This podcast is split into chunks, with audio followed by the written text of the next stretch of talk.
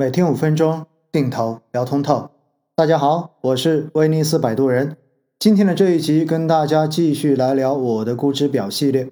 在每天五分钟这个专辑中间的定投第七十一集中间，我有给大家介绍过中证红利指数。中证红利指数呢，当时我跟大家讲过，其实它是一个偏向于大盘蓝筹的指数，在某种程度上面，因为波动并不算很大，所以。并不一定适合用作定投的标的，但是它的好处在于它的样本股都是高分红的这些上市公司，所以相对而言呢，每年可以有稳定的分红。那与中证红利相对应的还有两个红利指数，一个叫做深圳红利指数，另外一个叫做上证红利指数。那我们今天这一集就跟大家详细的介绍一下深圳红利指数，作为成长股的代表。它是不是也不适合做定投呢？首先，深圳红利指数的指数代码是三九九三二四，它基日是二零二零年的十二月三十一日，发布的日期也比较早了，是二零零六年的一月二十四日，所以这个指数已经是一个时间非常久远的指数了。那么它的基点同样的也是一千点，成分股的数量为四十只。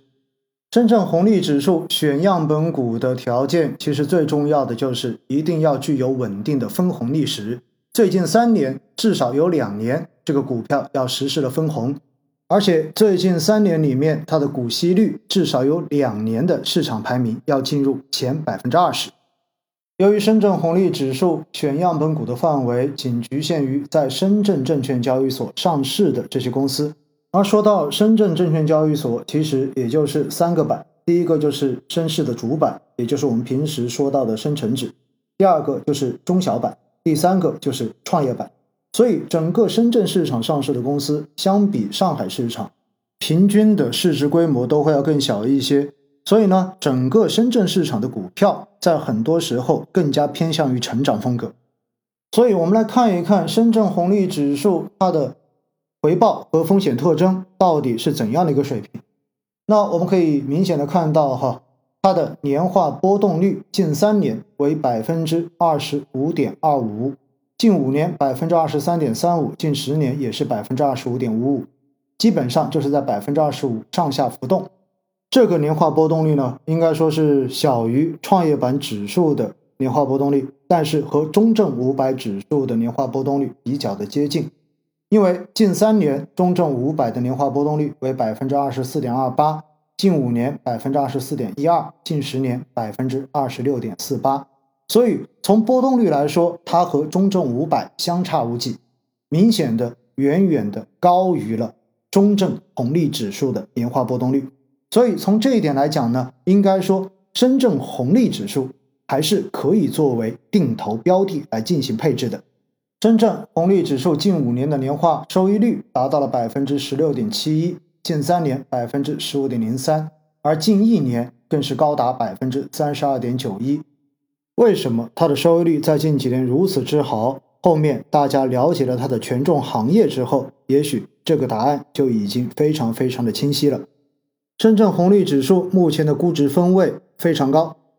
十年期滚动市盈率的一个估值分位点达到百分之八十九点四五，处在于高估的位置。虽然在深圳市场上面的上市公司平均的市值规模是要小于在上海市场的，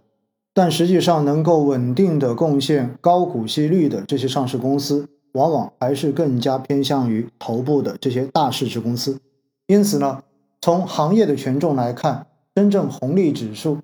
排在第一权重的行业是日常消费，占比达到百分之三十一点七；排在第二位的是可选消费，占比达到百分之二十九点三。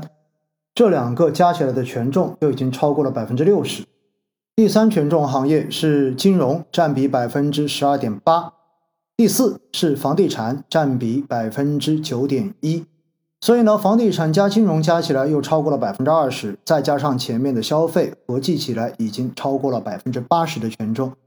所以，从行业的分布来看，真正红利指数很明显不是一个代表着未来创新、代表着未来新经济方向的指数，它是一个和我们日常生活息息相关的以消费为主要特征的指数。而且我们如果只看深圳红利指数的前十大成分股，你会觉得这个指数一点都不成长。什么意思呢？因为排在第一位的是五粮液，第二位的是美的集团，第三位的是格力电器，第四位的是万科，第五位是平安银行，第六位海康威视，第七位泸州老窖，接下来是牧原股份、分众传媒和宁波银行。前十大样本股中间，仅有海康威视是和科技相关的，其他的都跟科技没有什么太大联系。目前在市场上面跟踪深圳红利指数的基金产品，有公银瑞信公司所发行的公银瑞信深圳红利 ETF 及其连接基金。